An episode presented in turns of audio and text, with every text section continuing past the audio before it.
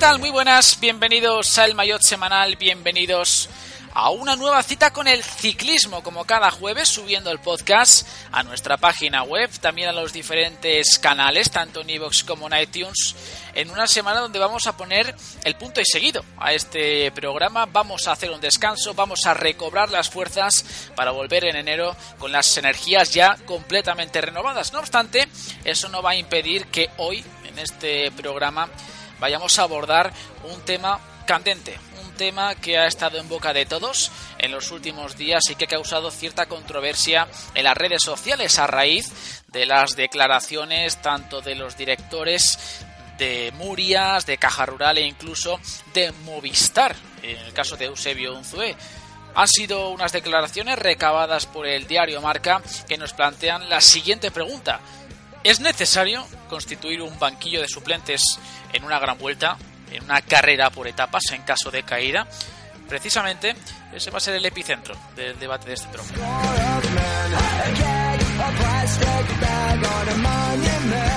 Aprovecharemos eh, también para pegar un telefonazo a uno de nuestros compañeros del diario Marca. No obstante, en este Mayotte semanal volveremos a abrir las puertas a otro protagonista, a un corredor que va a cumplir su sueño de ser ciclista profesional o uno de sus deseos de ser ciclista profesional a partir de la temporada 2018 que viene de cuajar un 2017 sublime, ha sido entre otras cosas ganador de la Vuelta a Vidasoa, también ha sido campeón sub-23 de la Copa de España, subcampeón élite en la misma competición que va a vestir los colores del Murias a partir del próximo curso y que en definitiva va a seguir engordando la extensa lista de ciclistas españoles en la élite. Hablamos de Sergio Samitier.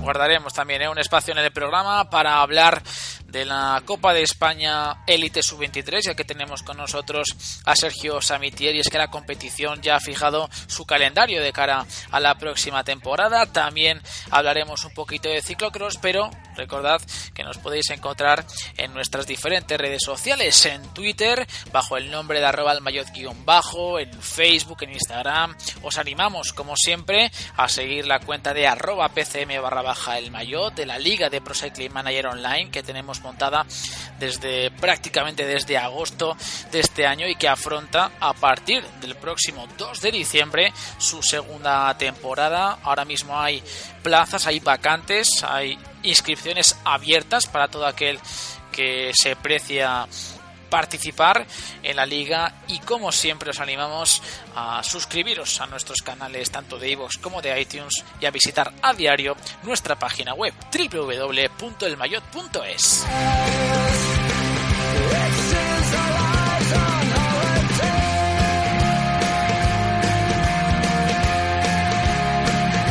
Pasamos ya a presentar a los contertulios, a las personas que me van a acompañar en este último maillot semanal del año. María Gil, muy buenas. Se nos va el podcast hasta enero. ¿Qué te parece? Muy buenas. Pues hombre, me da un poquillo de pena, ¿no? Ya que llevamos varias semanas ya haciéndolo y varias semanas que yo ya estoy, que eso es un logro. Es un logro y vamos, y para nosotros es el mayor regalo que podemos tener, ¿no? Ah. Que va tan preparando. Ah, vale, vale, vale, vale. Es que es que, como ya sabéis, ha sido capaz de volver a sacar un espacio en su apretada agenda. ¿eh? Que siempre se agradece, ¿eh? Diciéndolo así parece que, parece que no quiera nunca, no, no, es que no quiere. Hay que ser benévolos con ella.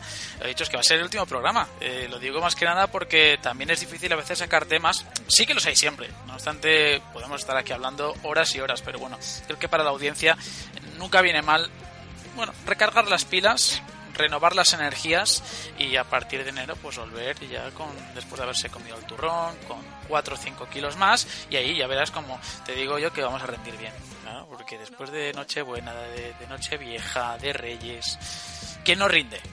¿quién no rinde bien después de, esas comilonas? va a pasar como a los ciclistas sí, ya te digo yo ya te digo yo me gustaría ver cómo va a pasar las navidades Alberto Contador Fíjate lo que te digo. Tus primeras navidades sin ser profesional. Yo creo que no se va a hacer mucho. Sería curioso ver, sería curioso ver su día a día. También tenemos con nosotros a Alfonso Roca. Alfonso, muy buenas. De nuevo repites. ¿Cómo estás? Repito, aquí llevo una racha ahora. No paras. ¿eh? No paras, no paras. Pues nada, nada, seguir así con esa racha. Aunque ahora tengamos vacaciones, pero bueno, seguir con esta racha y seguir colaborando. como tiene que ser. Como tiene que ser. Bueno, pues eh, presentados los dos eh, contertulios que van a estar eh, junto a mí en este podcast semanal, el último de este año, nos ponemos ya el mono de trabajo y arrancamos ya con esta edición número 30 del Mayor Semanal. Les saluda Juan Martínez Clavijo. Empezamos.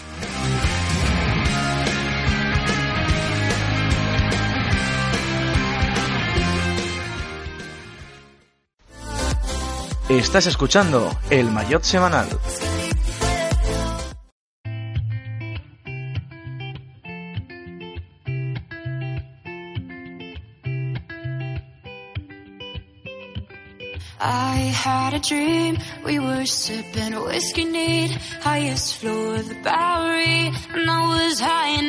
Arrancamos ya de manera oficial con este mayor semanal, con este programa, abordando un tema que, insisto, ha sido bastante controvertido en los últimos días, ha estado en boca de todos gracias... Eh, bueno, en parte a, la labor que ha hecho el diario Marca, que ha sido el que, el que ha sacado este artículo y del cual nosotros nos hemos nutrido eh, para, para, poder hablar de ello. Es más, he podido contactar con el artífice del mismo, me ha dicho que sin problema que podemos utilizarlo.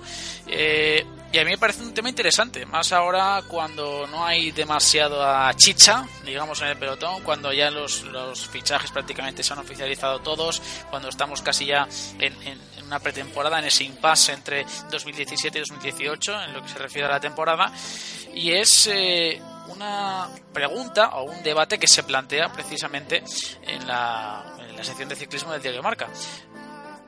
¿Tiene que haber suplentes sustitutos, tiene que haber un banquillo en el ciclismo y esto aquí evidentemente abres eh, amplísimo debate a propósito de un tema que lógicamente proviene de la decisión de la UCI de reducir el número de ciclistas en carrera. Recordamos 8 en las grandes vueltas y 7 en las vueltas por etapas y en las carreras de un día.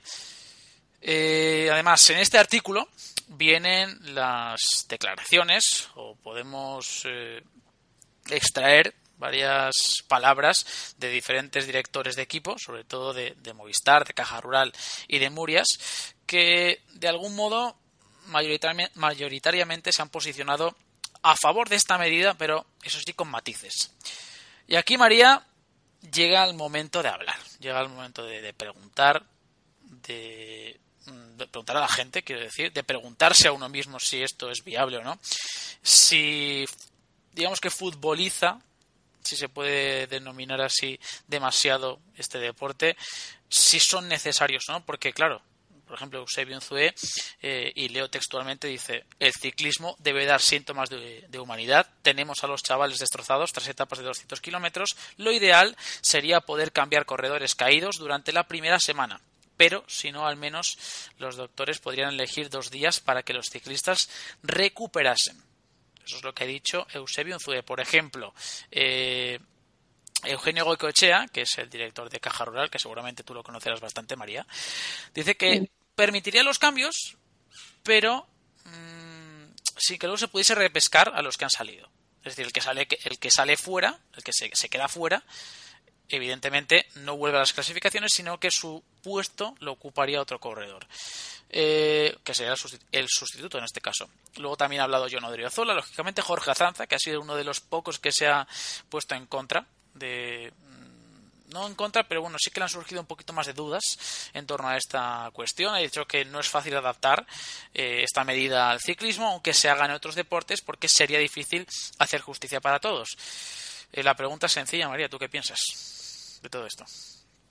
Bueno, primeramente sería un, cambio muy importante, sería cambiar el ciclismo completamente. Esto nunca, nunca se ha planteado, nunca se ha hecho y creo que no sé a quién se le ha ocurrido esta idea, pero, pero la verdad que, que es que el ciclismo se diferencia por eso, por el hecho de que es un equipo, no tienes cambios, se trata de tener fondo, de poder rendir las tres semanas lo máximo posible.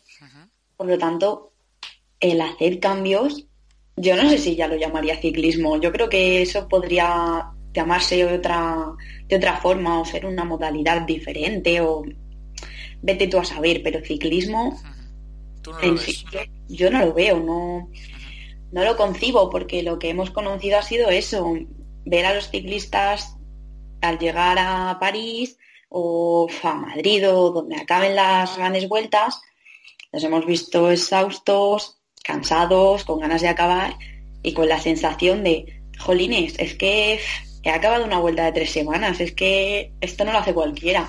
Por lo tanto, esa sensación, esa satisfacción contigo mismo que te da acabar una, una gran vuelta, ya no la tendrías. Y también es verdad que permitir los cambios es como dicen los, los directores que has citado, tienen que establecerse muchísimas normas porque no puede ser esto Sí, claro, no puede ser un libre albedrío que de repente pues yo, este corredor tenga molestias físicas y yo no sepa o no pueda eh, justificarlas y, pueda cambiar al ciclista por X o por Y, que puede haber unos vacíos legales ahí que pueden ser peligrosos. No obstante, claro, yo creo que cuando hablamos de esto, Alfonso se nos viene a la cabeza, por poner un ejemplo ya de, de, de sopetón, el primer día del Tour de Francia de este año, donde Alejandro Valverde se va al suelo y Movistar pierde a una de sus grandes bazas. Ahí, claro, dices tú, mm, no sería mala idea, ¿no? Que por un infortunio como este, pues Movistar no viese como ese lastre lo arrastra durante toda la, carrera. Pero bueno, te pregunto lo mismo que, lo mismo que a María. Tu pensamiento, tu reflexión, tú que eres ciclista, por ejemplo, y que estás en un equipo, ¿cómo, cómo lo verías? ¿Cómo, cómo lo, lo sentirías tú en un equipo en el que en una vuelta de tres semanas un compañero tuyo se cae y es reemplazado por otro, o puede ser reemplazado por otro.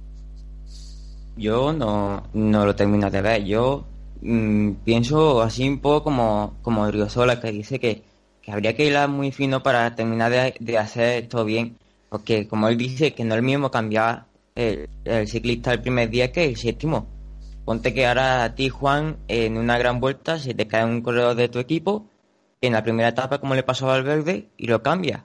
Y ahora a mí se me cae uno en la séptima etapa, terminando ya esa semana de plazo para, para cambiar ciclista y ahora salgo yo en la octava etapa con un ciclista que se ha ahorrado esa semana, esa primera semana de que suele ser llana, mucho desgaste. Mm, sería una injusticia para los demás equipos. Ese, ese corredor fresco que llega a la montaña, yo no lo termino de ver al final es lo que, lo que has comentado, Alfonso. Quiero decir, no es lo mismo que un corredor se vaya en la primera etapa que en la séptima, lógicamente. Y, al fin y al cabo eh, es una medida que en caso de que se implante, que yo ahora mismo lo veo inviable, hoy por hoy, eh, tendría que tener sus, su regulación, sus, sus parámetros, sus, sus excepciones incluso.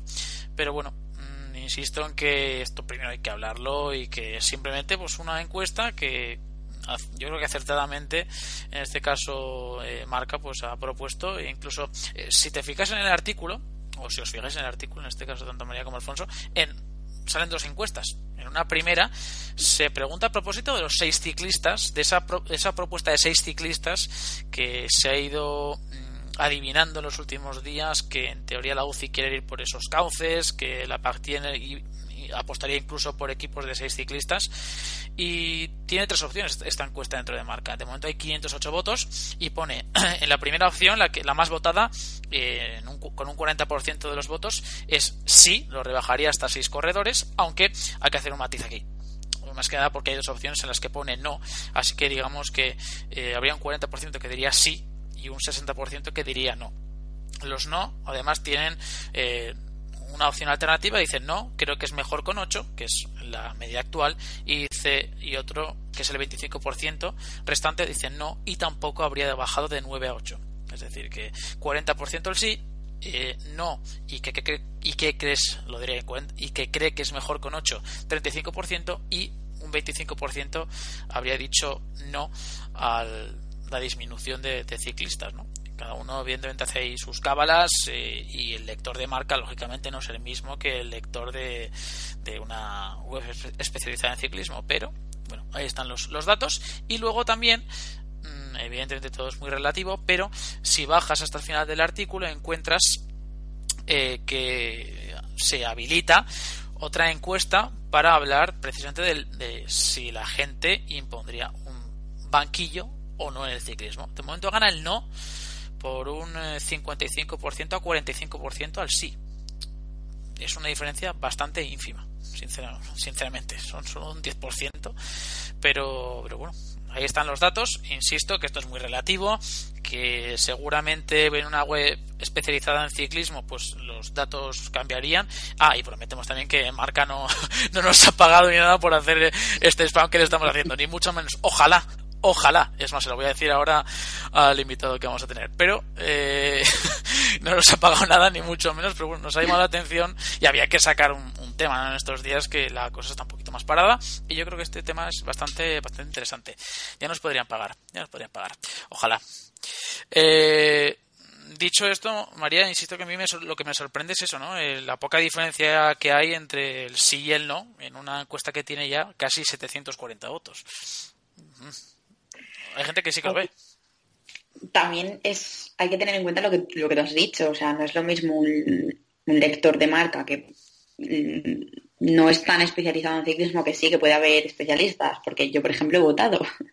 Hmm. Pero sí que es verdad que pues los lectores de marca suelen ser más de fútbol, baloncesto y todos estos deportes más adaptados a los cambios de jugadores por lo tanto, pues como que a lo mejor lo ven más, más normal, ¿no? Y se preguntan, oye, ¿cómo es que no hay cambios en el ciclismo? Porque vete tú a saber la gente que, que no ve ciclismo, no sé.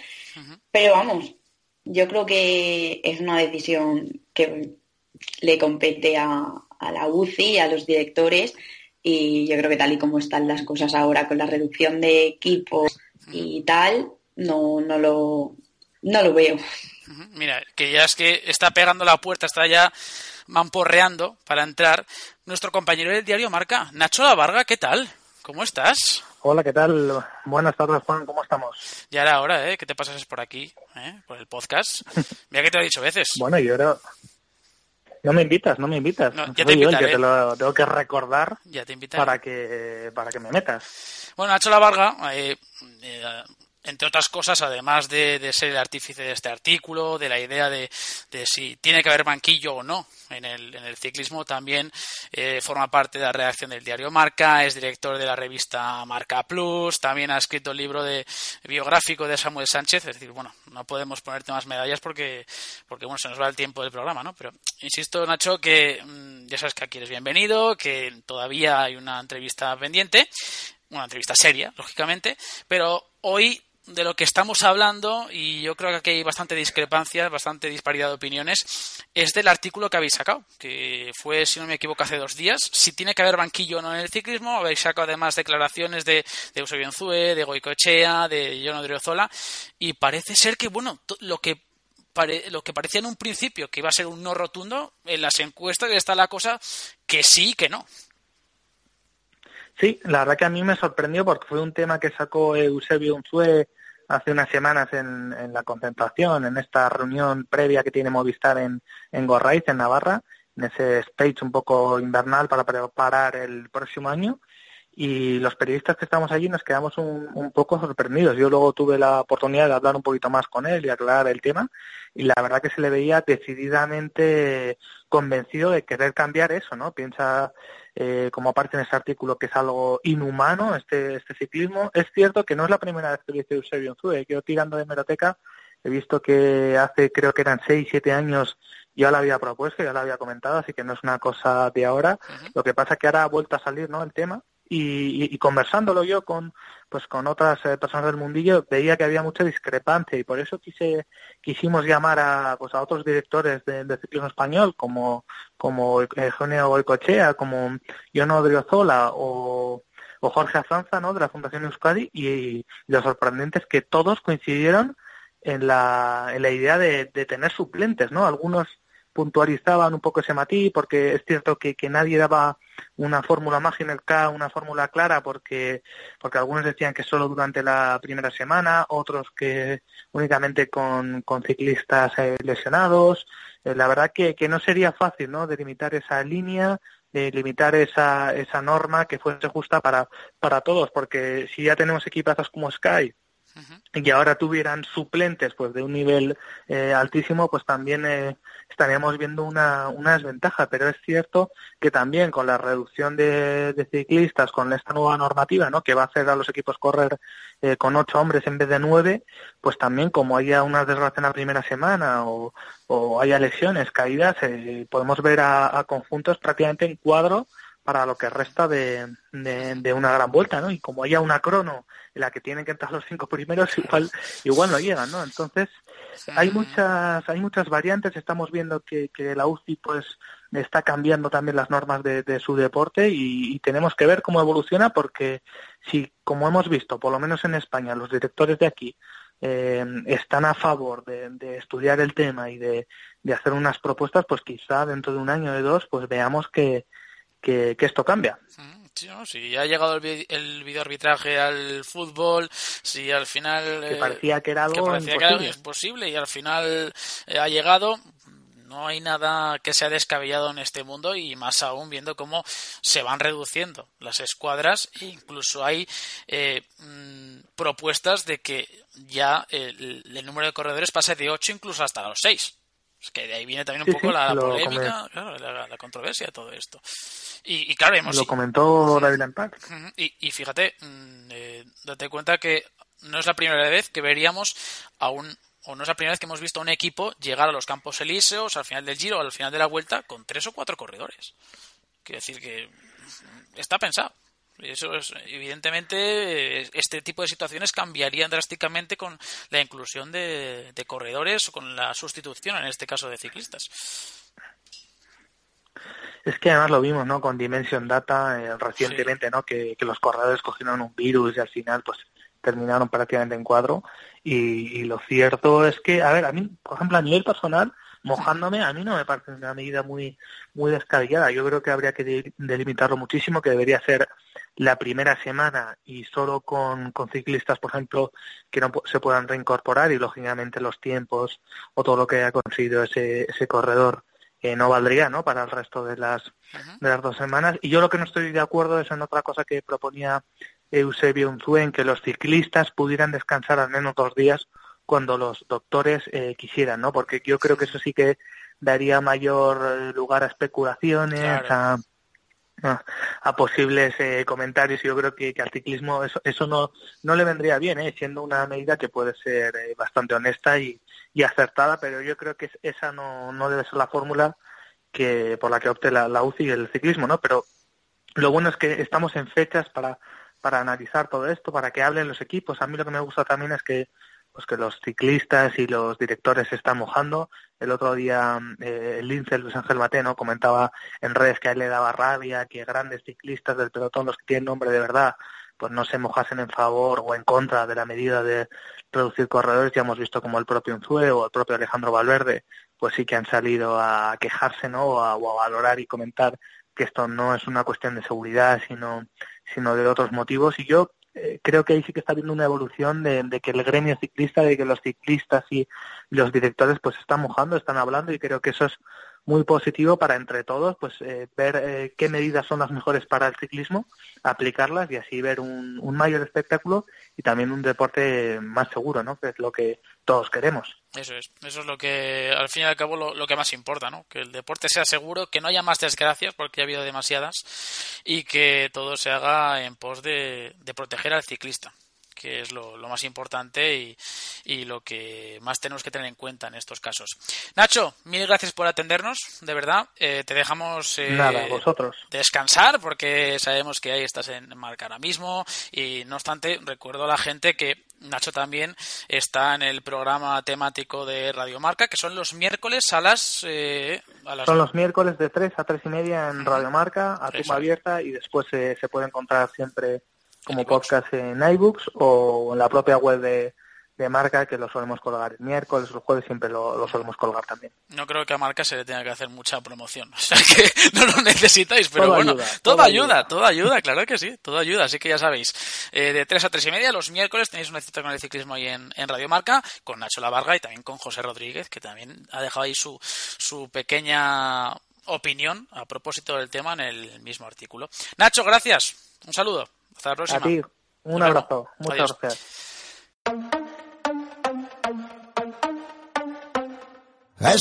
Se marcha Nacho, eh, que bueno, pues nos ha atendido amablemente, la verdad, y, es un lujazo poder tenerle con nosotros.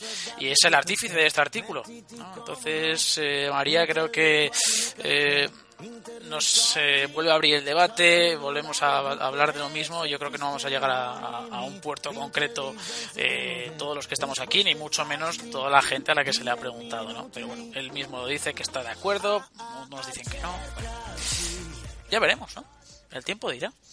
Exactamente. Si de verdad a la UCI se le ocurre plantearla, bueno, plantear, ¿no? Llevar a cabo la medida esta tan descabellada que hemos escuchado los últimos días de bajar a, seis ciclistas por equipo en las grandes vueltas, pues habrá que plantearse de verdad lo de, lo de hacer cambios, porque con seis ciclistas se te lesiona alguno, se te cae, se pone malo, lo que sea. Ya me contarás a mí cuatro ciclistas donde vas con dos semanas y media por delante en una gran vuelta. Por lo tanto, el tiempo dirá y como Nacho ha dicho, si, si los directores españoles quieren y a ellos se suman los demás directores, pues al final habrá que escucharlos y, y ya tomarán las medidas oportunas. Eso es. Bueno, pues eh, os animamos eh, también a todos los oyentes a que nos dejéis vuestro comentario en iVoox, en Twitter, en nuestra página web, donde queráis. Tenéis libertad de movimiento total y pues nos compartís vuestras vuestras impresiones ¿no? a propósito del tema que yo creo que insisto tiene una capacidad de, debate bastante interesante dicho esto eh, vamos a cambiar el, el, orden que yo tenía aquí evidentemente a causa de, la buena de, María como siempre eh, como tiene que marcharse como no puede estar hasta el final del programa pues tenemos que cambiar el orden de, del guion Gracias, María. en fin, no, es broma, es broma. Eh, Luego hablaremos un poquito de, la Copa de España Amateur, tendremos a nuestro entrevistado que es eh, Sergio Samitier, pero antes vamos de nuevo a aterrizar en otras modalidades del ciclismo, como es en este caso el ciclocross, aprovechando que tenemos aquí a, María, que sigue viendo como uno de esos chicos con el que está muy relacionado a nivel profesional, que nadie tergiversa información a nivel profesional, luego ya a nivel carnal, eso ya cada uno que piense lo que quiera, pero eh, con el que está muy relacionado a nivel eh, profesional, que es Felipe Ors, que siga lo suyo.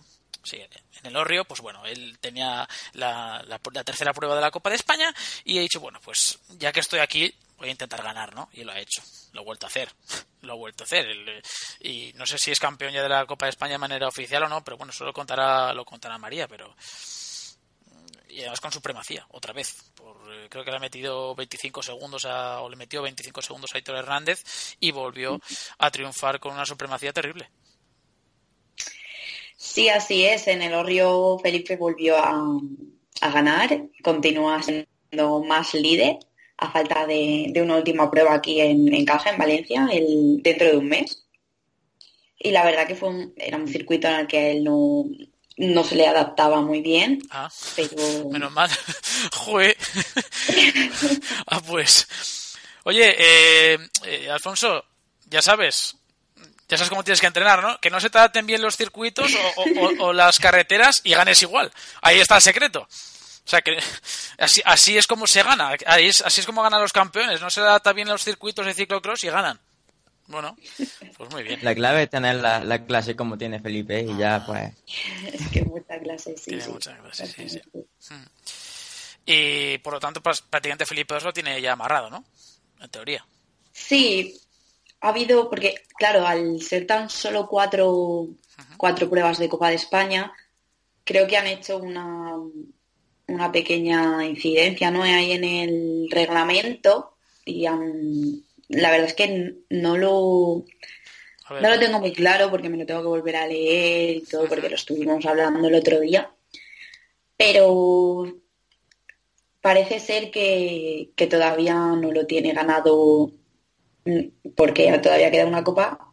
Y claro, puede ser que... Es que estoy aquí si no puntúa Felipe en esta, en esta copa, puede ser que no, que no lo gane, pero ya te digo que, que hay que mirar otra vez el reglamento porque porque ha cambiado al ser solo cuatro pruebas. Si no, sí que, sí que lo tendría ya ganado totalmente. Pero vamos, yo creo que corriendo en Valencia, que creo que al final sí que va a correr, pues no habrá ninguna duda, salvo fatalidad, y Felipe será el campeón de la, de la Copa. Sí, porque queda eso, la, de Valencia, que hay que esperar un poquito. Es el 17 de diciembre. Me imagino que también será a causa de, de lo ocurrido, ¿no? Con la con la anulación, en este caso, más que no ha sido anulación, porque imagino que se correrán, pero con el eh, bueno con la ausencia en este caso de, dos pruebas, de las seis que había, pues dos que estaban en terreno catalán han decidido desvincularse de, este calendario de, de ciclos, de la prueba de ciclocross. Ahora mismo está, mira, eh, tengo aquí la clasificación. Tiene 70 puntos Felipe, no sé si está actualizado o no, 52 puntos Aitor, 42 Javier Ruiz de la Rinaga, 31 Kevin Suárez y 30 Iván Fejo. Sí, está, está completamente actualizada. Y bueno, ya vemos eso, que le saca 18, 18 puntos, pero claro, Oye, ya que estamos, y ya que estamos, eh, eh, repasamos también las chicas, que también tienen su, importancia. No, lo hemos dicho en otras ocasiones porque, bueno, nos centramos sobre todo, tenemos poquito tiempo para hablar y preferimos centrarnos sobre todo en, lo más mediático, por así decirlo, ¿no? Pero bueno, ya que estamos, hoy sí que tenemos un poquito más de tiempo. Aida Nuño es líder, 65 puntos. Eh, segunda en la general es Lucía González Blanco, de Lointec. MMR Bikes, por cierto, es el equipo de Aida. 61 puntos para Lucía y ya mucho, más atrás, tercera con 38 puntos, Lierni Lecuona del Vizcaya Durango, Natalie Redmond de, con 30 puntos del que corre a nivel independiente, yo soy independiente, no, que no tiene equipo, evidentemente, y Zaloa Trevilla que tiene 30 puntos también de Caravana Serandío. Eh, Aida, en teoría, es no sé si, si controlas de ciclocross femenino, pero Aida sí que tengo entendido yo que es uno de los de las ciclistas más con más de más renombre, ¿no? En los últimos años en ciclocross. Así es, en los últimos tres años más o menos, Aida ha sido la, la referente española, digamos, ¿no? Porque ha estado siempre despuntando en, en, las carreras nacionales, luego a nivel internacional, pues dentro de sus posibilidades lo hacía bastante bien y, yo creo que, es la que ganará la copa por, por el hecho de, que yo la veo la más fuerte, aunque aunque Lucía también está, está bastante bien y es muy buena, creo que, que Aida tiene ese puntito más de, de superioridad y de experiencia que, que Lucía no tiene. Pero bueno, veremos a ver, en Valencia se decidirá todo y yo creo que va a ser una carrera muy bonita y que habrá que ir a verla, ya que nos pilla por claro, es verdad. Es verdad, si te queda al lado, claro. Si no lo estaba yo pensando, es verdad. Pues sácate alguna entrevista para enero. y volvemos con fuerza. Claro que sí. Eh, sí, bueno, Valencia que ahora mismo está con cierta marejada también con el tema de los máster, con Pedro. Bueno, mejor no hablar de ese tema porque vamos. La cosa está, la cosa está fastidiada por ahí. Por nunca, nunca mejor dicho, hay marejada tanto que manejar en Valencia. Madre mía. en fin. Tendrá. ¿Qué tendrá Valencia? Exacto. ¿Qué no tendrá en este caso? ¿Qué no tendrá? Eh, eh, no obstante, ¿tú has llegado a correr con alguna de ellas? Porque tú ciclocross sí que haces, ¿no? O hacías, en este caso. No, yo he hecho carretera. Siempre. Siempre, siempre. Bueno, y probé pista hasta que me fissuré ahí un poco la clavícula ah, y tal y cual, y dije, ya está, bueno, ya está, hasta aquí. La verdad que le cogí miedo. Eso de ir sin frenos y tal, no, no pues, lo voy a bien. Las bicis con frenos de toda la vida. Aquí el señor que tienes no a tu lado porque estamos a través de del maravilloso internet, pero sí que el que comparte contigo protagonismo en este programa se quiere echar a la pista, o por lo menos eso se decía. No sé si ahora, después de tu testimonio, va a seguir pensando en ir a la pista.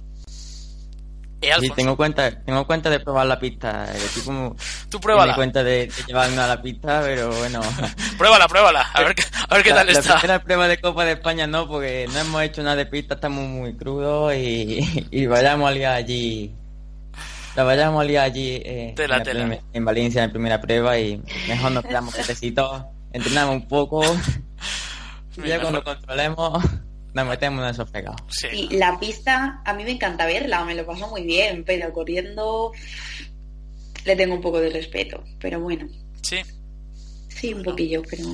Por cierto, matemáticamente todavía no es campeón Felipe Ors. Tiene 18 puntos, tiene 18 puntos eh, de ventaja sobre Aitor Hernández, pero se suman como máximo 25. Sí, así es, 25, 20 y 16, pero, sí, 16 14, 12, 10, 9. Que lo estoy diciendo de memoria y no. Sí, sí, sí, lo tengo por aquí yo y sí, efectivamente, eh, todavía no puede ser campeón de manera oficial, pero bueno, lo tiene muy encarrilado. Y lo que os digo, oye, mm, oye, eh, Alfonso, Go Torres, Go Mora. Que sea Go Roca, claro que sí. Claro que sí. Go Roca. Esperemos. Go Roca para 2028. Ya no te pongo, mira, fíjate dónde te pongo la, el margen, ¿eh? 2028 o 2024. A 2024 voy a decir. Claro que sí. Go Roca. 2026. 2026, ni uno ni otro. 2026 no, no, pero yo te hablo de Juegos Olímpicos. Si hablamos, hablamos bien. Porque en 2026 ah, no hay Juegos Olímpicos. Claro, claro, no. Hablamos de, de Juegos Olímpicos. Go Torres Go Mura va a ser el hashtag de los Juegos Olímpicos 2020. En 2024, Go Roca. Claro que sí. Go Torres Go Roca, si es que queda perfecto. queda perfecto, claro que sí. O Go Hill. Veremos, veremos. Go Hill, Go Hill. Dicho esto, vamos ya a despedir, no, a despedir del proyecto no, de momento, de momento no porque, oye, saca su tiempo y, nos ayuda. Pero antes de pasar con la entrevista, Sergio Samitier, vamos a ir ya despidiendo a María, que se tenía que marchar, eh, bueno, se, poquito más tarde, pero bueno, si le dejamos que, respire un poquito. Así que María, eh, gracias por estar con nosotros. Ahora vamos a hablar con el bueno de Sergio Samitier, así que ya sabes, te quedas escuchándolo y, te vas tranquilamente y el próximo programa ya en enero vienes con las pilas bien cargadas para afrontar una nueva temporada. Bueno, pues un placer y, ya nos vemos en enero. Claro, qué, raro, qué raro suena, ¿eh? Suena raro. Suena raro porque queda mucho tiempo y no nos hacemos a la idea, pero... Dos mesecitos, ¿eh? De descanso. Uf, madre mía. Qué barbaridad. Lo dicho, gracias María, un saludo. Adiós. Saludo. Se marcha María y nosotros hacemos un pequeño parón, un pequeño descanso y hablamos con un ciclista que está sonriendo o ha sonrido los últimos días de oreja a oreja después de anunciar su fichaje por Murias. Hablamos de Sergio Samitier.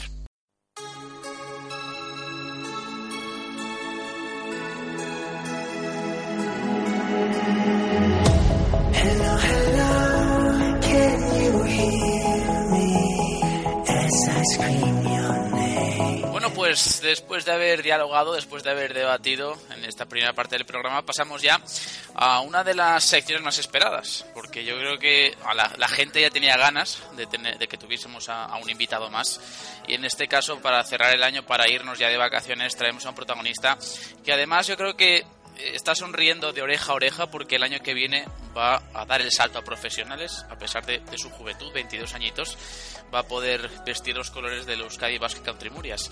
Eh, él es de Barbastro, otro más, otro ciclista aragonés que va a dar el salto a profesionales, como lo han hecho ya tanto Jaime Castrillo como Fernando Barceló.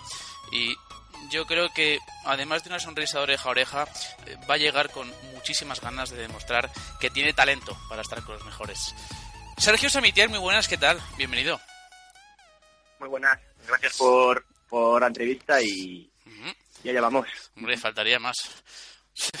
si, si, no, si, no si no tenemos a vosotros aquí, vamos a tener, claro, a la sabia nueva a la sabia nueva. Bueno, bueno, pero está bien, está bien que, que entrevistéis a los jóvenes. Claro. Eso siempre, claro, porque luego en el futuro eso lo aprovecharemos, porque todos somos jóvenes aquí, entonces en el futuro ya pues cuando, cuando estéis en los campos elíseos, cuando estéis eh, o en Milán después de haber ganado el, el, Giro de Italia o la Vuelta a España en Madrid, pues entonces, oye, mira, eh, que, acuérdate que te, te entrevistamos, ¿eh?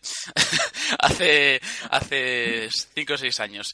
Eh, Sergio, ¿has pasado ya por fin ha llegado tu momento con el Euskadi Basket Country Murias. Eh, antes de nada, enhorabuena por la parte que nos toca porque insisto, insisto que esto no es moco de pavo, es eh, algo que, hay que reseñar, que no es tan fácil pasar a profesionales, a pesar de que ahora eh, los equipos parece que van, eh, españoles van, van creciendo, van dando el salto de divisiones con una velocidad mayor que hace algunos meses, pero esto no es fácil. Evidentemente aquí hay un trabajo de base considerable y por lo, por lo tanto hay que, yo creo que valorarlo en su justa medida. ¿Qué significa para ti este paso? O sea, cuando a ti te dicen que vas a pasar a profesionales, ¿qué significa para ti después de haber hecho un año magnífico? Porque recordemos que tú has sido segundo en la Copa de España élite y por, y por ende campeón de la Copa de España sub-23. Has sido segundo en la contrarreloj individual sub-23 de los nacionales. Has ganado en Vidasoa, en Legazpi, en el circuito de Pascuas. Pero, ¿qué significa para ti pasar a profesionales? Eh, bueno, al final ya llevo dos años que estaba consiguiendo resultados, ¿no? Porque hay que recordar que en 2016 también conseguí resultados y ya planteé 2017 de cara a, oye, a intentar, intentar dar el salto, ¿no? Y bueno, ya acabé un grado superior de la administración y, hablé con Juan Joroz, ¿no? Juan Joroz, que es director de Lizarte, que es el, el gran magnífico, ¿no? De que todos los Lizarte funcionen y, bueno, eh, hablé con él y le dije, Juanjo, tuve una conversación seria y me dijo, bueno, pues prueba a hacer un año sin, sin estudiar nada, solo hice inglés en la escuela de idiomas, por, por tener inglés, ¿no? Porque hoy en día es súper importante y, bueno, pues planteé un año de, de todo o nada, por así decir, ¿no? De venga, vamos a tomarnos en serio, vamos a probar un año de solo dedicándonos al ciclismo y a ver si, si así conseguimos conseguimos tener más tiempo para entrenar, para descansar y para plantear todo mejor, ¿no? Y ha salido muy bien y, y bueno, pues ahora tengo la, oportunidad de, correr en profesionales, que la verdad es que hoy en día es muy complicado, ¿no? Porque el ciclismo no está bien, hay que, hay que reconocerlo y bueno, parece que como tú dices, ahora salen salen nuevos equipos, ¿no? Que eso siempre siempre es bueno para dar para dar oportunidad, ¿no? A los a los nuevos corredores. Eh, tú has dicho que te metes en, en un grado eh, universitario y Mira, tenía aquí unas preguntas. Esto, es como, esto me pasa siempre. ¿eh? Tengo unas preguntas preparadas y luego acabo tirando el papel. O sea, al final me voy por donde, por donde quiera el entrevistado, por donde casi por donde quiera la, conversación, ¿no?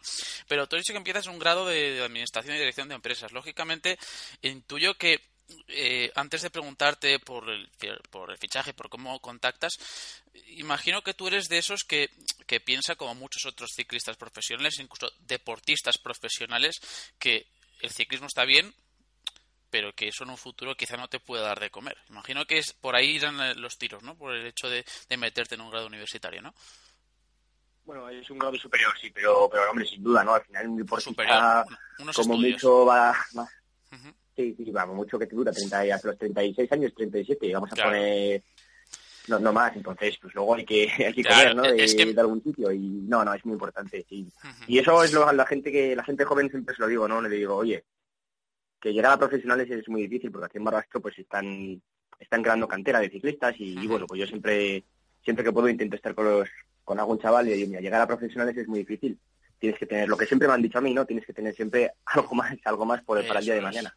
Claro, es que ese me, me llama mucho la atención porque yo creo que eh, hay que romper un poco el tópico de que un deportista profesional no tiene estudios porque gana suficiente dinero como para luego vivir eh, después de su retirada. Yo creo que nada más allá de la realidad. Hay muchos deportistas, incluso que tienen mayor capacidad de adquisición, eh, en este caso, que, un ciclista profesional, y hablo de, futbolistas, que oye, pues han hecho su, su, carrera incluso, han hecho sus grados superiores y, y luego cuando se retiren, pues al menos tendrán una vía, porque ya habrás ganado tiempo Claro, es que a mí me llama mucho la atención ese tópico que, genera la sociedad y que yo creo que realmente no, es, no es del todo real, valga la redundancia, pero bueno. Eh, ante, por lo tanto, de nuevo, enhorabuena por, por, tener esa mentalidad porque es importante de cara, de cara al futuro.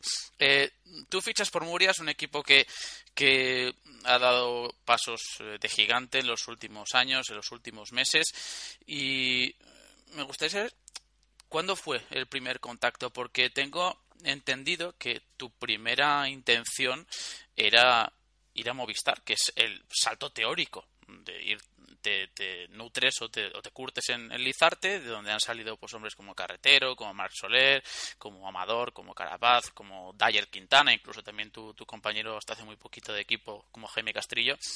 Pero eh, ¿cuándo se produce el primer contacto con Murias después de que Movistar pues decidiese cerrar la plantilla en 25 y no en esos teóricos 28 después de, la reducción que ha habido con el, con el pelotón?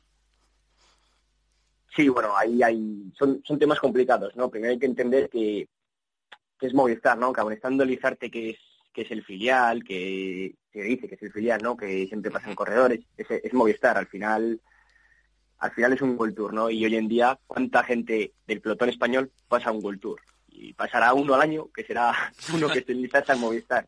Si, anda, en este caso Castrillo, porque anda como, como, un misil, ¿no? Pero, pero entiendo que el, paso natural no es pasar de Lizarte a Movistar, o el paso natural de que cualquiera de los ciclistas que preguntas en, el pelotón amateur eh, dónde quieres pasar y todos primarían por pasar a un profesional continental. Estoy, estoy segurísimo porque es que es el paso el paso normal, ¿no? Pasa que el Lizarte, pues bueno, llevar unos años pasando muchos ciclistas a Movistar y ya se ha convertido como, como algo normal, ¿no? Pero, pero no, no, no, no, es algo normal pasar a un World No es algo normal. No, bien, pero bueno, la esperanza estaba ahí, ¿no? La esperanza estaba ahí hasta, hasta el último momento, porque como tú dices, bueno, contacté con Murias que me, ya me dijo de, correr con ellos eh, al principio de año, me, me, dijo, oye, ¿querrás venir con nosotros a, a Vuelta a Portugal? Así, perdón, cedido.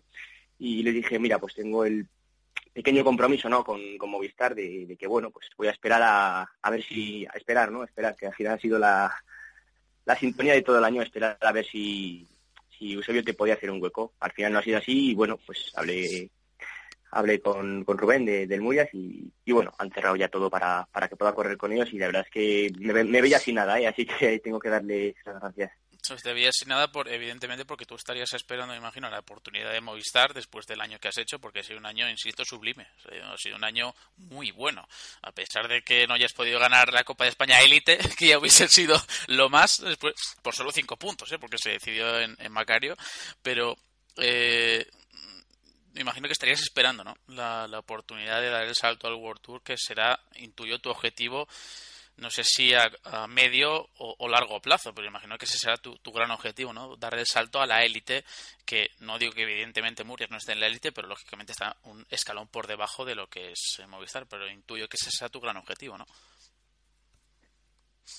Sí, sí, sí, ahora que, ahora que mencionas el Macario, ojo, me llegan buenos recuerdos en Macario, de acabar Vidasoa, aplastarme con Jaime, coger la furgoneta, ir a, ir a Madrid, la verdad es que fue una buena experiencia, independientemente de ahí de que me hubieran ganado la Copa España, y que al final fue lo que menos me, me importó, por así decir, ¿eh? porque al final, bueno, esa Copa España es muy importante, pero, ojo, la experiencia que te da correr vidas o ganar vidas o al día siguiente a las 7 de la tarde que acabábamos en Irún de atender a la prensa, el podio y al coger el, eh, la furgoneta ya a Madrid, como ir por el camino, llegar a Madrid a las 12 largas, la verdad es que es una experiencia que, hay que vivirlas, ¿no? Hay que vivirlas y, y luego... Independientemente luego de que si te ganan la Copa, pues mira, me ganó la Copa Gonzalo porque en ese día fue mucho mejor que yo y, y ya está, no hay, no hay más que, que sacar ahí, ¿no? O sea, yo saco el lado positivo de que, jolín, que fue una experiencia increíble y, es de lo que se trata su 23, ¿eh? De, tener este tipo de experiencias y, y que al final son cosas que, que vives, ¿no? Y eso es importante.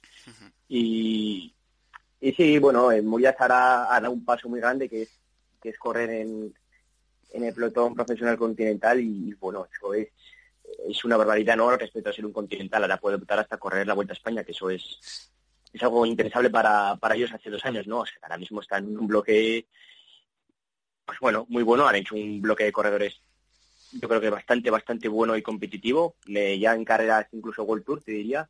Y, y, bueno, yo creo que el paso suyo también va a ser seguir avanzando, ¿no? Al final yo creo que quieren rescatar un poco lo que era antes el Euskaltel, el, sí ese, ese aspecto. Entonces, bueno, bueno, oye, si, ojalá crezamos los dos de la mano, ¿no? Ojalá crezca yo con ellos, pero, pero sí, sí, no, el sueño de cualquier ciclista, pues, pues cualquier ciclista quiere correr en un, en un World Tour, ¿no? Pero bueno, que el paso natural que te digo es, es, es pasar a un profesional, estar ahí unos años y, formarte. Ya te digo, ojalá pueda seguir creciendo de la mano de Murias, ¿no? Claro, me le gustaría. imagínate que llegas al World Tour de la mano de Murias, quién sabe, oye. Pues ojalá, ojalá. Encima, encima la afición vasca ahí no tiene, no tiene rivales ahí. Sería, la sería la marea verde en lugar de la naranja, que se nos haría un poquito raro. Pero, oye, bueno, bueno, quién sabe, tú tú indaga, tú indagas dos años, eh, tú aprovecha, indaga y, oye, mira, y se lo vas diciendo poquito a poco a la directiva, mira, oye, que no estaría mal, ¿eh? Dar el salto al World Tour. Tú, se, lo, se, lo, se, lo, preguntas, se lo, se lo planteas y a ver qué dicen, a ver qué dicen. Oye, no, estaría, no estaría mal y seguramente ahí, no, te dirán, no, no, no está mal, la verdad, y ya está, y se queda ahí la conversación. No, para nada, no, estaría nada mal. Que han hecho, han hecho un esfuerzo mm, muy difícil, ¿no? Porque sacar un pro continental es, es muy, complicado y, y bueno, pues por ese, por ese lado espero a la vez que progreso con ellos, pues espero también un poco devolverles ¿no? un poco la confianza que han puesto en mí, porque porque hay que decir que mi fichaje es un poco raro, ¿no? Porque ya iba encerrado la plantilla al Muyas, entonces hicieron un esfuerzo ya muy grande de ampliar un corredor más, teniendo la plantilla cerrada para, para poder cogerme, ¿no? Entonces, Hombre, espero, espero devolverles. Sergio, eh, yo sí te tengo que hacer sitio en una plantilla después de, de las temporadas que llevas. Oye, me costaría, pero bueno, tampoco me lo pensaría tanto, quiero decir. O sea, está muy bien que seas eh, eh, humilde, que seas también modesto, pero oye, es que también te lo has ganado. Quiero decir, o sea, has hecho una temporada muy buena y insisto que está al alcance de muy pocos. Por lo tanto, yo desde aquí, evidentemente, insisto en que me alegra que haya, que haya ciclistas así, porque la mayoría que vais a dar el paso y que estáis en el, circuito sub-23 sois bastante humildes, bastante modestos, pero que, que no os quiten lo bailado, ¿no? Al fin y al cabo habéis ganado lo que habéis ganado y estáis ahí porque estáis ahí. Hace eh, aquí Gonzalo Serrano ha sido ya entrevistado en dos, tres ocasiones y siempre viene con la humildad por delante y es otro chaval que, como has dicho, al mismo tiempo que has dicho que Jaime Castrillo anda que da gusto, Gonzalo Serrano ya también ni te digo, ni te digo lo que anda. O sea, es lo mismo. O sea, son, sois casos muy excepcionales dentro del ciclismo base y estáis ahí porque os lo merecéis. Así que que no os quiten lo bailado y con eso por delante también porque os lo habéis ganado. ¿eh? Yo eh, yo también soy joven, ¿eh? pero en este caso mm, creo que son cosas que os habéis ganado después de, de un trabajo enorme por vuestra parte. Así que lógicamente. No, tampoco no hay que olvidarse que somos que somos sub-23, ¿no? Que donde hay que, andar es, luego con profesionales, porque muchas veces la gente dice, jo, mi sueño es ser profesional, mi sueño es ser profesional, sí, pero ya eres profesional, y ahora tienes que seguir, o sea, o sea, tu sueño no tiene que ser ser profesional, o sea, es un sueño, sí, pero tienes que tener más aspiraciones, ¿no? Porque al final no te puedes estancar, me refiero, no te puedes no te puedes estancar una vez que profesional, es al revés, es cuando tienes que, que darlo todo, o sea, es... Sí, pero hay que seguir, siempre hay que seguir y, tampoco hay que, mirar atrás, en plan, jo, pues, está bien mirar atrás, pero, pero hay que seguir siempre siempre para adelante. Sí, que sirva como un aliciente, ¿no? Es decir, que, que tú, pues, oye, lo tienes que recordar porque, porque lo has conseguido tú, pero que te sirva también como, como espíritu de superación, de, seguir, pues, oye, mira, he hecho esto este año, pues el año que viene voy a intentar mejorar, pero que, quiero decir que eso al final nosotros yo creo que todos retienen sobre todo dentro del mundillo todos retienen lo que alguien consigue como tú y, eso pues oye, de cara al futuro seguramente te dará un peso enorme. Eh, no obstante, hemos hablado de, tu fichaje por Murias, de, la supuesta renuncia de, Movistar, por lo que hemos hablado, por el tema de, la reducción de, plantilla, eh, pero eh, a mí ya me gustaría meterme en un terreno un poquito más por así decirlo, un poco más comprometido para ti. Porque lo primero que te voy a pedir es que definas a Sergio Samitier como ciclista. Que, te definas. ¿Qué crees que eres? Me, gusta eh, que te metas en, terreno, que no tengo ningún problema en ah, hacer cualquier cosa. No, no, no, yo al final soy, amateur, ¿no? Entonces, bueno, eh, eh un amateur eh, puedes, tienes que ser completo en amateur, está, está claro, porque si, si, en amateur tienes carencias, luego pasas a profesionales y ya, uff, ni te cuento. Pero bueno, no, en amateur he sido un corredor que me he defendido un poco en, en todos los terrenos, ¿no? A mí personalmente, pues me gustan las etapas duras, con puertos, que, y encima tengo descubierto una fase camina que tengo un poco de, sprint final, ¿no? Estando con esa carrera así dura. No me metas a sprintar en un pelotón de 200, que te hago el 199, pero pero cuando el grupo es así pequeño, pues sí que sí que tengo un poco un poco de fuerza y puedo sprintar. Ojalá, ojalá en profesionales, ya ya se lo he dicho a alguien alguna vez, ojalá pueda ser el Samitier de amateur en profesionales, eso es es muy complicado, ¿no? Pero bueno, ojalá sea así y bueno, pues sería sería conseguir pues mi sueño, ¿no? Ser, un poco el, el amateur que, he sido en profesionales, pero entiendo que, es muy complicado porque vas a sprintar pues con sí.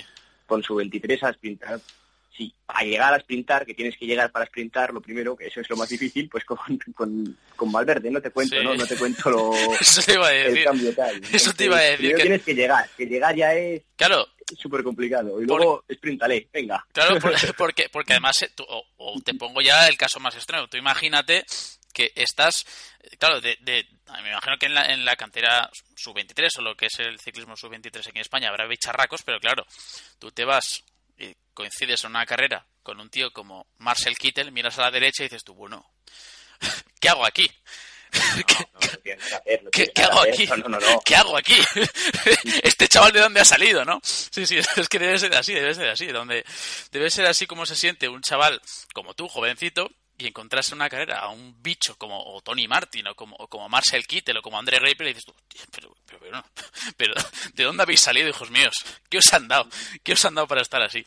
Pero bueno, eh, hay gente, hay corredores, hay ciclistas que siendo muy finitos han logrado grandes cosas. Así que quédate, quédate con eso, que la, nuestra fisonomía no tiene nada que ver. Luego sacamos eh, todo de nosotros, sacamos grandes cosas de, de, nuestro interior. Y eso, quédate con nosotros. Sí, que... no, no, no. Yo tengo como, como referentes ¿no? de los ciclistas que siempre te voy a decir, pues Valverde, porque es el que, uh -huh. el que más me gusta, además, ¿no? Y bueno, a la Feliz, son, son Qué bien. salvando las distancias, ¿no? Porque ellos lo hacen, lo hacen fácil en profesionales. Yo ojalá pueda ser como ellos, ¿no? Pero es muy complicado. Al final, lo que te digo, que tienes que primero estar ahí y luego sprintarles, que eso es o sea, muy difícil. Entonces, bueno, no hay que no hay que obsesionarse con eso. Yo creo que las cosas hay que hacerlas con tranquilidad, ¿no? Al final es el primer año, hay que ir poco a poco. Eh, tampoco ya lo he dicho alguna vez. No quiero ser de los que esté todo el año aprendiendo, que vas a aprender todo el año, pero no es de los que diga, jo, mi objetivo este año es adaptarme a la categoría, jo, mi objetivo este año es aprender. Pues claro que vas a aprender cosas nuevas, pero se supone que que bueno, que de amateur ya vienes un poco aprendido, ¿no? Entonces tampoco me quiero pasar todo el año adaptándome a la categoría. Lo digo ahora, ¿eh? Luego igual necesito tres años para adaptarme a la categoría. Pero... Sí, que quieres... Me refiero que, bueno, que... Eres ambicioso. Sí, quiero... En este sentido. Uh -huh. Eres sí, porque...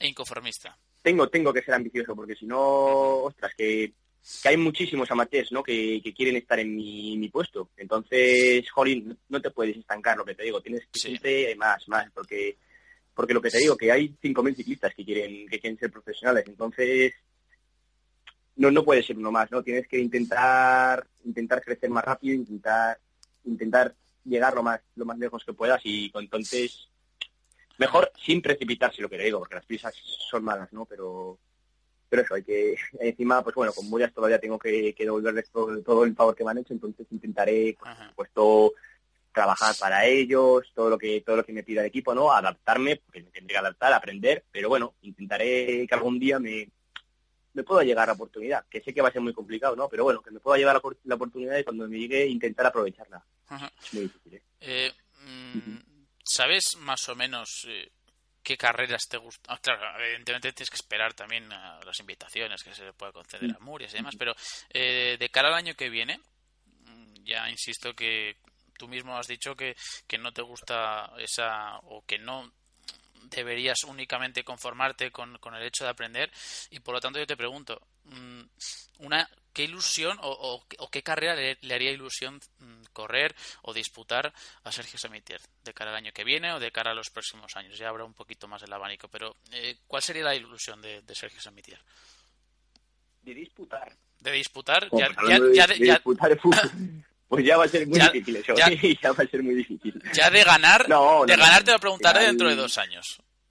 No, ganarás, no, hombre, ganarás final... antes, ganarás antes, pero ganarás antes, pero quiero decir una victoria. hombre, ahora mira, han, uh -huh. han, rescatado la Vuelta a Aragón, ¿no? Y sí.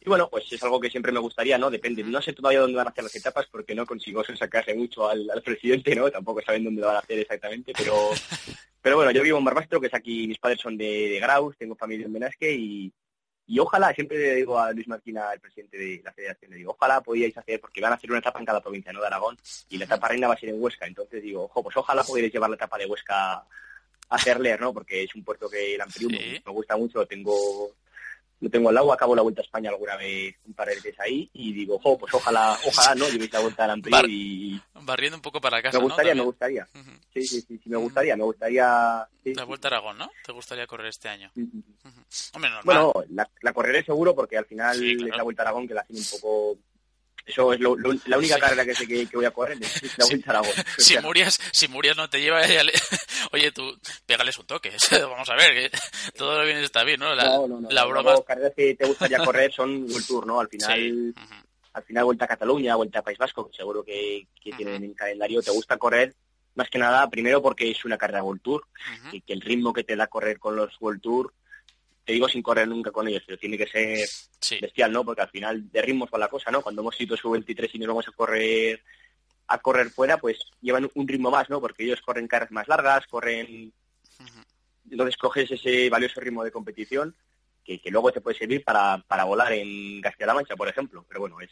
Y luego porque, joder, vuelta a País Vasco, con toda la afición del País Vasco, con el tipo de carrera que es, que rompe piernas, pues, es algo que me gustaría a mí tengo un problema, que de vuelta al País Vasco es la que quieren correr todos mis compañeros, es como la vuelta a España de ellos. Claro, claro. Pero, pero bueno, oye, si no será una, intentaré que, intentaré correr Cataluña y si no, donde me maten, que no tengo, no tengo ningún problema. tú, empiezas a persuadir a, la dirección deportiva ahora a comienzos de, estos meses y tal, y oye, mira, que no me importaría tampoco correr en País Vasco, tal, pensadlo, pensadlo, ¿vale? Y luego ya, pues seguramente serán comprensivos y te dejarán correr la vuelta al País Vasco. Es fácil, es muy fácil. Es más, es más fácil de lo que parece. No, no, no, yo creo que, para eso hay que andar. hombre, hombre, que sí hay que andar. Madre mía. Eh, y y ya para ir finalizando, para ya dejarte un poquito tranquilo, porque llevamos ya más de 20 minutos aquí, eh, ¿qué titular le gustaría leer a Sergio Samitiero, te gustaría leer a ti, eh, dentro de cuatro o cinco años más o menos? ¿Qué, titular le gustaría leer, evidentemente sobre ti, en la prensa a Sergio Samitiero? Pues ahora me pides un poco de... Ah, claro. Es que te, ya, inesperada, Ya te he dicho no, yo... No, comprometida, eh, inesperada, inesperada. Ya te he dicho yo que iba a ir con preguntas inesperadas y, no comprometidas porque yo no me, meto, no me meto mucho en terreno farragoso porque creo que para eso ya hay otros medios que, que, lo hacen. Nosotros aquí hacemos preguntas comprometidas pero más que comprometidas son, eh, digamos, eh, inesperadas, porque la gente, claro, los, los ciclistas o los protagonistas no saben qué contestar. Y mojate porque luego, mira, Iván García Cortina ya, ya lo dijo en su día. Dijo que, que, iba a ser o que quería ser el primer español en ganar la Paris-Roubaix. Fíjate dónde está el listón, ¿eh? Cuidado. a ver. Casi nada. A ver. Casi nada. No, no, no, no. a mí me gustaría... Esto es un deseo. Esto es un deseo. Sí, no, a mí siempre me, me, gustaría correr el Tour, ¿no? Pero ¿a quién no le gustaría correr el Tour? Pero un titular así que me gustaría ver, pues te diría, mira, los cuatro extenses Arcas, Castrillo, Samitiri y Barcelona en el Tour de Francia 2023-24, por ejemplo. Por decirte uno, me gustaría, me gustaría... Los cuatro aragoneses. Me gustaría ese titular. Me gustaría. Ostenses, ostenses. O sea, bueno, claro, bueno, ostenses, claro, sí. O son los, los, cuatro de, de Huesca, es verdad. ¿Por qué no, no? ¿Por qué no? Sí, sí, sí, sí, oye, pues no está mal, ¿eh? Yo creo que, que nos, nos ayuda muy mucho, ¿no? Entre los cuatro, al final, al final, bueno, yo principalmente con Jaime este año, pues ha sido mi, ángel de la guarda, ¿no? Ha sido con el que mejor me bueno, pero al final siendo compañeros y todo, pues corríamos muy compenetrados, ¿no? Al final, pues mira, un día arranca Jaime, otro día arranca... No había con la mirada ya nos entendemos lo que nos queremos decir, ¿no? Al final llevo durmiendo con él pues pues dos años, ¿no? En el mismo hotel y bueno, pues ya nos entendemos como si Sí, con con la mirada, con la mirada. Pero con Jorge pasó lo mismo hace hace tres años, que yo corrí con él sus dos primeros años, eh, mis dos primeros años en Izarte y, y también lo mismo, ¿no? Y con Fernando también he coincidido con él en cadetes y, y bueno, lo que me refiero es que, bueno, pues a veces entreno con Jaime, entreno con Jorge, entreno con Fernando, nos, nos, nos ayudamos bastante, sí, en ese sentido. Y luego que, joder, que hay veces que dices, jo, venga, que ha ganado Jaime, y ha ganado Fernando. Venga, que este fin de me toca a mí. Y hubo una vez, un fin de semana que ganó, que ganó, me parece que fue Jaime a, Fernando en Estella, un linda cari. Y al fin de siguiente ganó Fernando una carrera. Y yo dije, venga, pues al domingo, o sea, ya el, sábado, pues digo, venga, al domingo intento ganar, intento ganar yo y gané yo. Y fíjate, dices, joder, pues las tres últimas carreras para los tres... Para los tres de ustedes, sí. Y, sí, nosotros nos llevamos muy bien, ¿no? No es que digas, jo, que arranca Fernando, pues, pues bueno, pues arranca Fernando, arranca Jaime no, no intentamos no estrobarnos, ¿no? Porque también sabemos que, que bueno, pues somos pues, amigos, ¿no? Y entonces, pues, pues bueno, nos entendemos muy, muy bien, ¿no? Que bueno, al final me disputa muchas caras con Fernando, ni más ni menos que la subida a Gorla el año pasado. pero intentamos eso, intentamos compenetrarnos muy bien entre los tres y, nos llevamos muy bien, que yo creo que es lo más importante dentro de un equipo y dentro de, cualquier cosa, llevarse bien con la gente y, eso seguro que, ayuda. Huesca, ya sabemos todos que es eh, Fernando Escartín, o sea que bueno, de ahí evidentemente hay buena cuna, buena cuna, así que oye, oye, que las cosas eh, pasan porque pasan y si ha habido grandes ciclistas que no solo son de, Huesca, sino también de Aragón, por ejemplo, se me viene a la cabeza Ángel Vicioso, ¿no?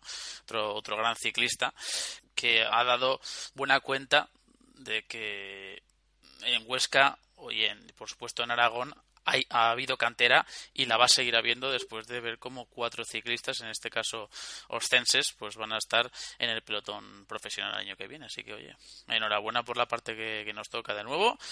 Y más allá de eso, desearte a ti, Sergio, muchísima suerte de cara a la próxima temporada sabemos que lo vas a hacer muy bien y esperamos que en un plazo, pues eso, ¿no? de dos, tres años, eh, veamos a Sergio Samitier dando el salto a la élite.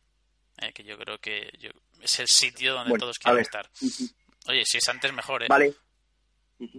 vale, pues muchas gracias de todos modos, como he dicho antes, y, bueno, ya iremos viendo, ¿no? Eso el tiempo, el tiempo dirá, no hay ni más misterio que esperar. Ya verás, tú, espera, aguarda, tú espera, aguarda, tranquilo y ya verás cómo la oportunidad llegará. A todos les llega, a todos les llega. Lo dicho, Sergio, gracias, un saludo. Gracias. Venga, muchas gracias a vosotros. Adiós, hasta luego. Estás escuchando el Mayotte Semanal.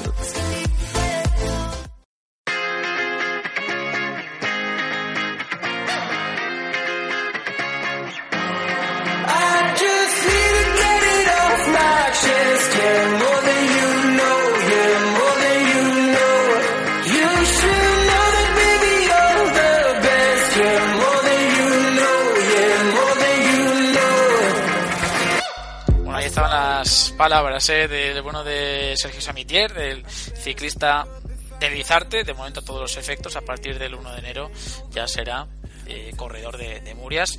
Eh, Alfonso, a ver cómo te lo digo para que no herirte las sensibilidades. Qué envidia, ¿eh? qué envidia. Sana de Sergio Samitier, porque yo sé, como has dicho, como has dicho tú en, en otros programas, que para ti sería un sueño, ¿no? Estar en una escuadra como Lizarte. Pues sí, sin duda. Un equipo que trabaja de la manera que trabaja Lizarte, que siempre todos los años tiene uno o dos corredores que pasa profesional, pues espero verme algún día de rosa. Claro, púrpura, rosa, sí. Ahí, ahí, esto es como la foto del vestido. ¿Cómo la ves? Claro, esto es más o menos así. ¿Cómo la ves tú? ¿Rosa o, púrpura?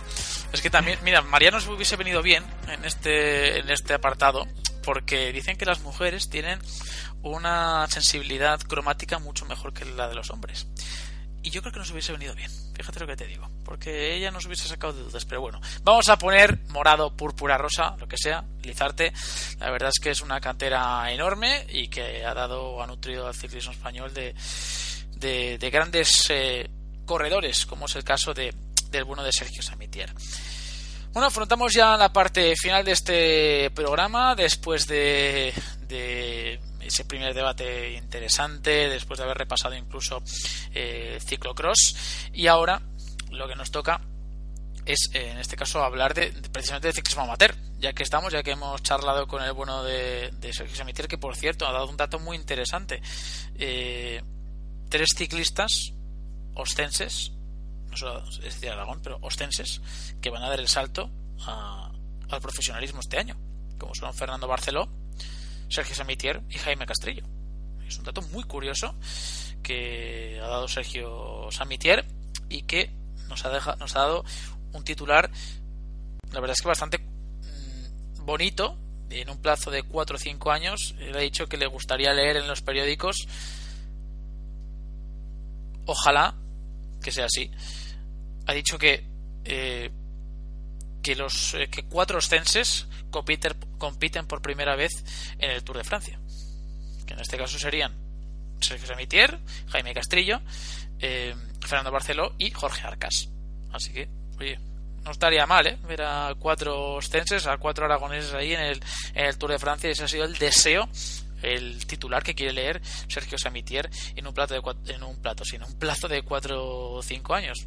Insisto que eh, además de, de augurarle un gran futuro, yo creo que debemos decir, y creo que es responsabilidad nuestra, comentar que es un gustazo hablar con un chaval como, como él, porque lleva la humildad, la humildad por delante, la modestia por, por delante, y eso eh, con el trato a los medios sobre todo y con el trato con, la gente del mundillo, Alfonso es vital.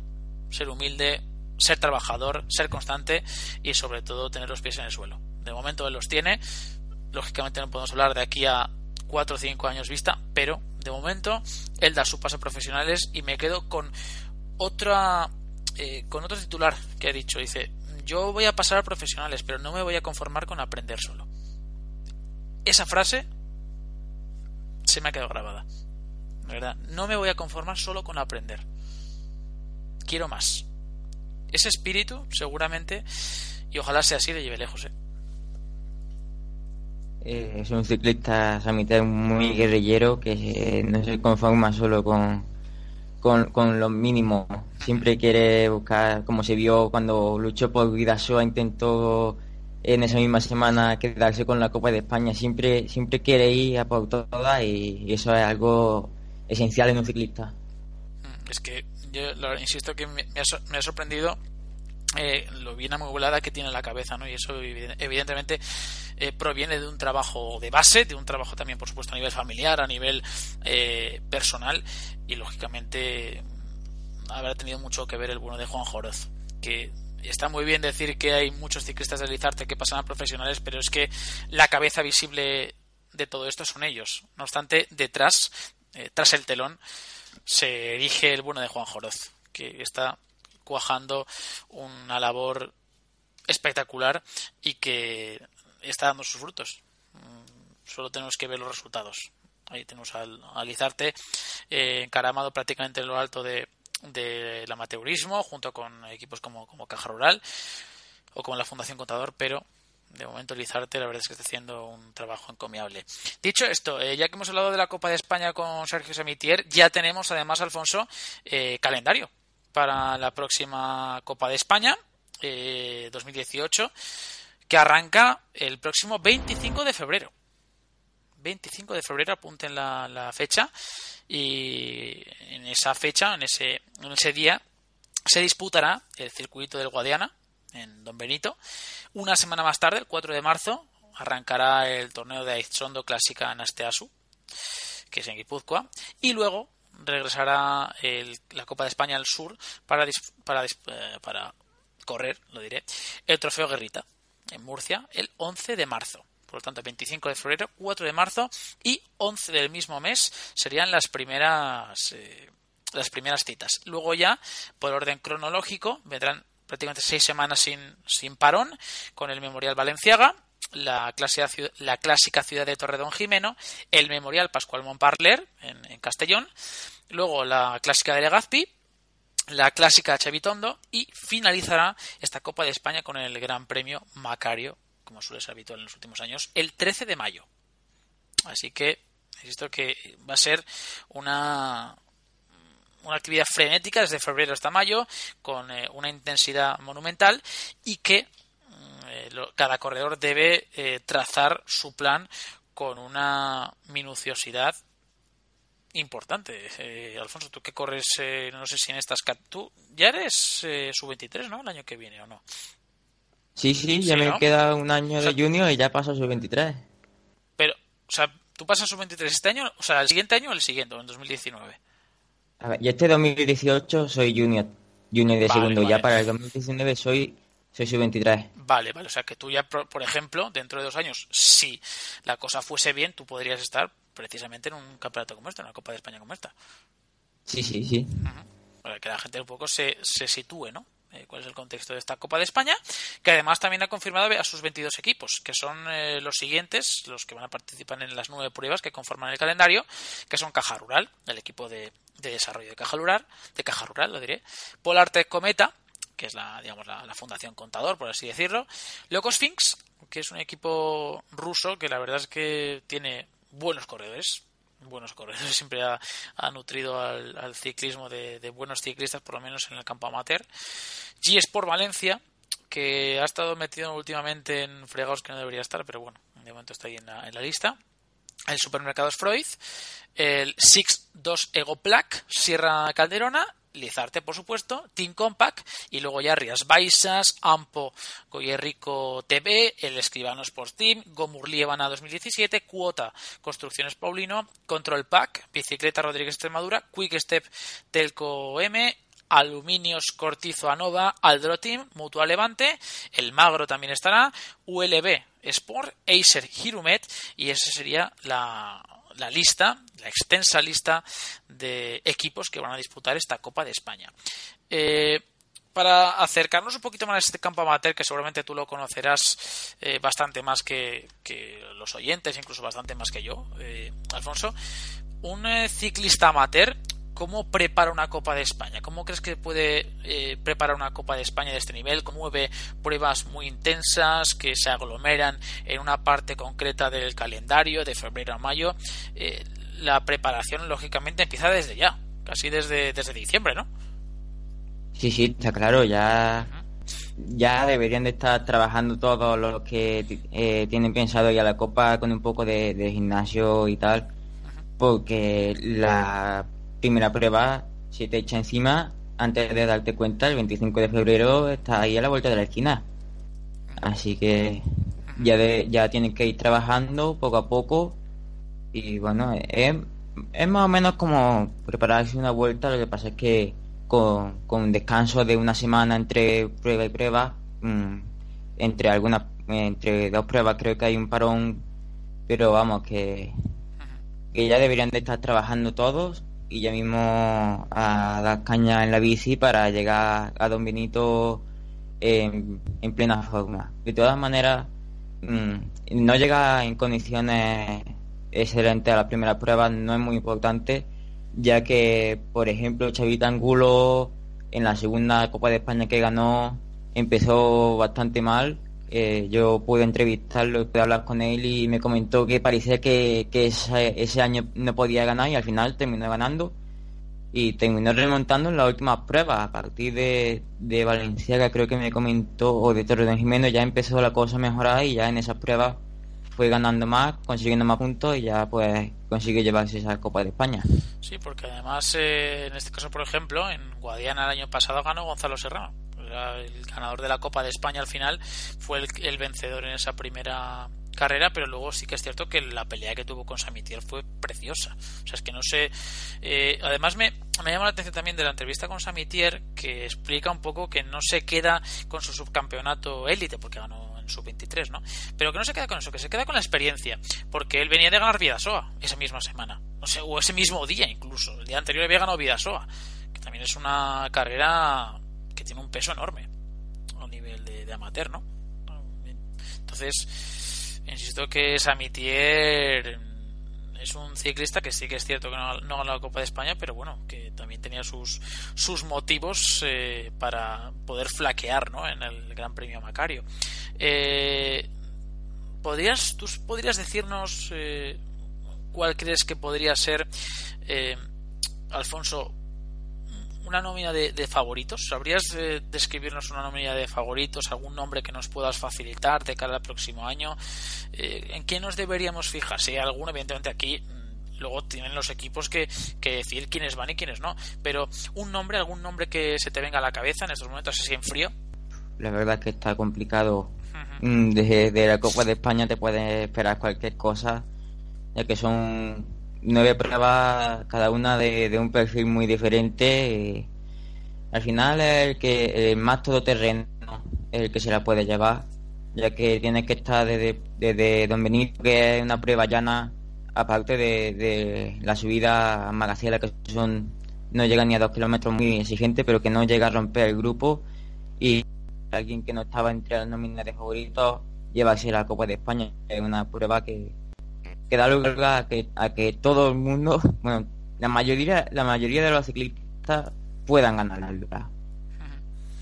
Bueno, pues eh, todo se verá. Yo creo que saldremos de dudas a partir del 25 de febrero, que es la primera cita y en el último en la última referencia de esta de esta competición recordamos que Gonzalo Serrano ganó con 722 puntos, solo 5 sobre Sergio Samitier y hay que recordar que el uno de Juan Antonio López eh, Cozar eh, estuvo muy cerquito también, 680 puntos, ya un poquito más atrás Oscar Pellegrini y Erlen Sor, que por cierto ahora mismo está siendo eh, o ha sido suspendido de manera provisional, el ciclista de Escribano Sports, que eso es otro tema a tratar, ¿eh?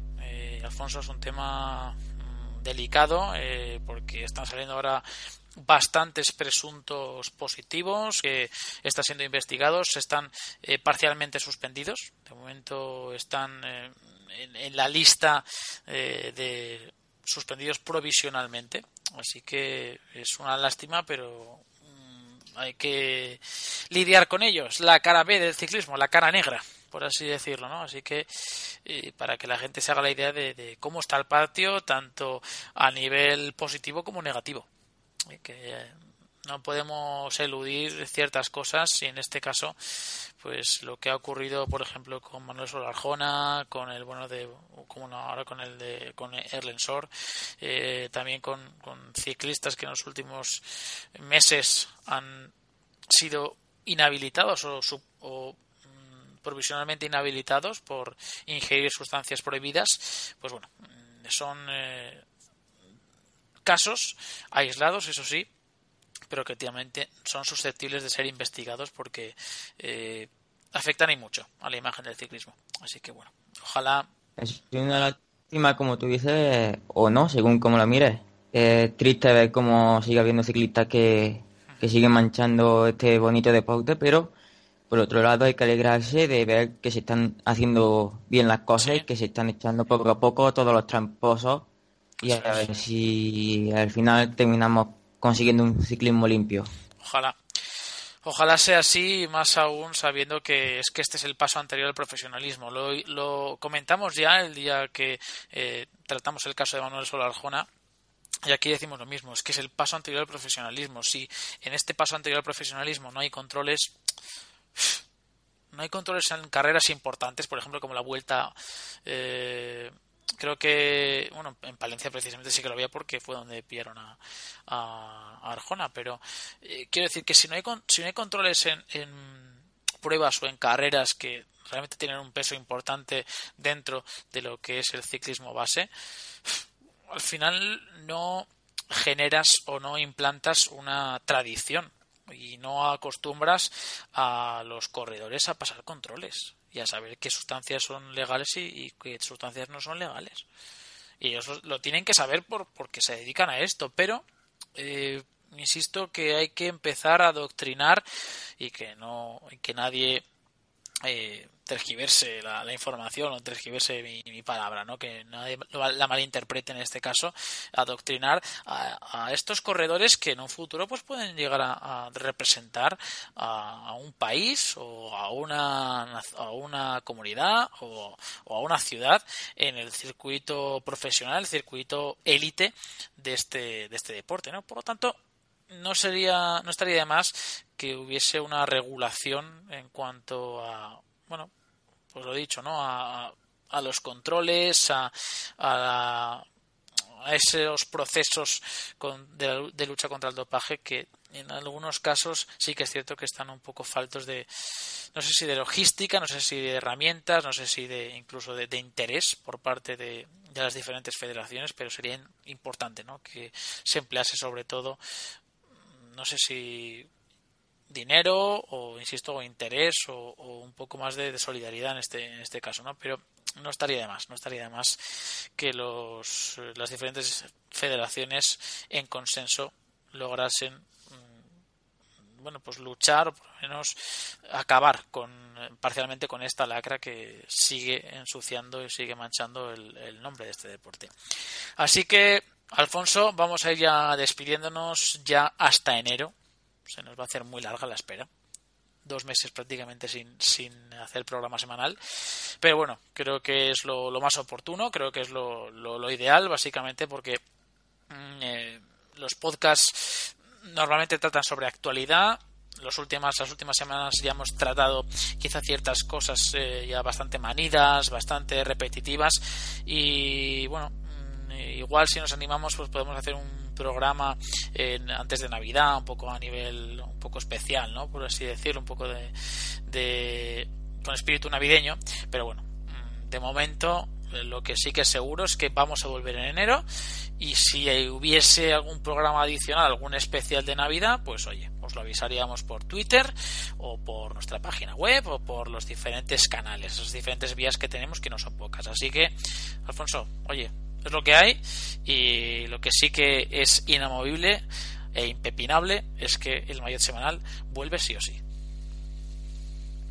sí hombre, hay que, hay que descansar eh, siempre bueno eh, echar un mesecito de, descanso para volver más fuerte porque ya es como, como tú bien has dicho esto es un programa de actualidad y ya una vez que se acaba el ciclismo de carretera ya hoy por ejemplo ya no hemos hablado de mercado ya movimiento en el mercado ya hay poco y no se puede ni sacando programas hablando solamente de sí pero creo que, que para más de media hora no da. Claro. Y muchas noticias no hay.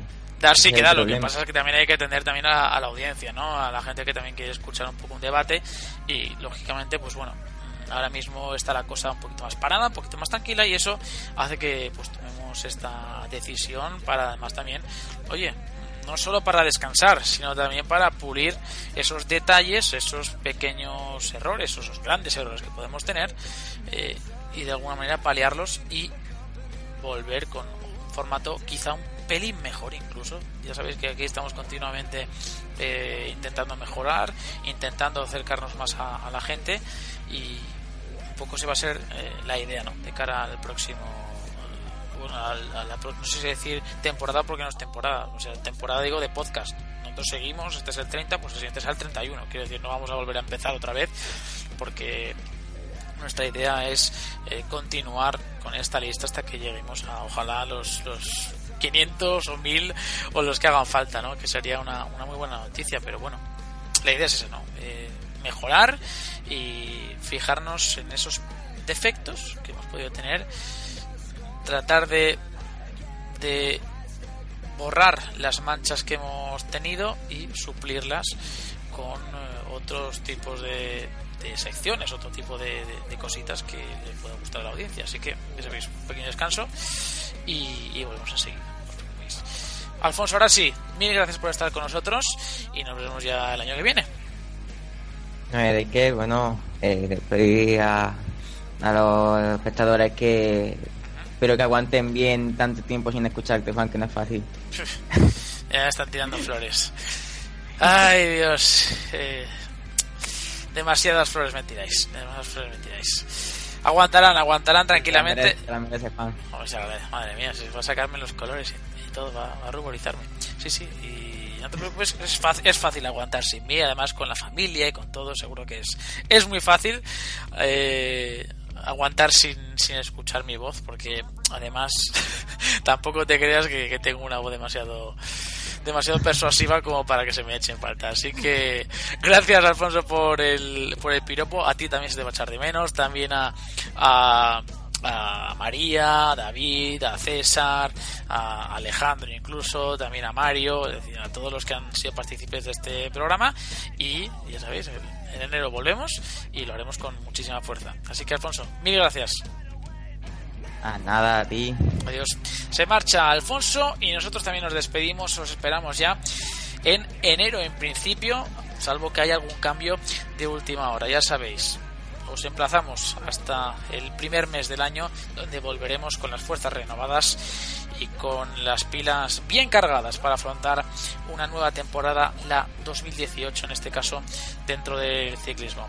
Les ha hablado Juan Martín de Clavijo con los comentarios de María Gil, de Alfonso Roca y la intervención puntual también de Nacho Lavarga, nuestro compañero del diario Marca. Os emplazamos hasta entonces y ya saben, a pedalear, que la vida son dos días pasen, unas felices fiestas. Gracias, un saludo.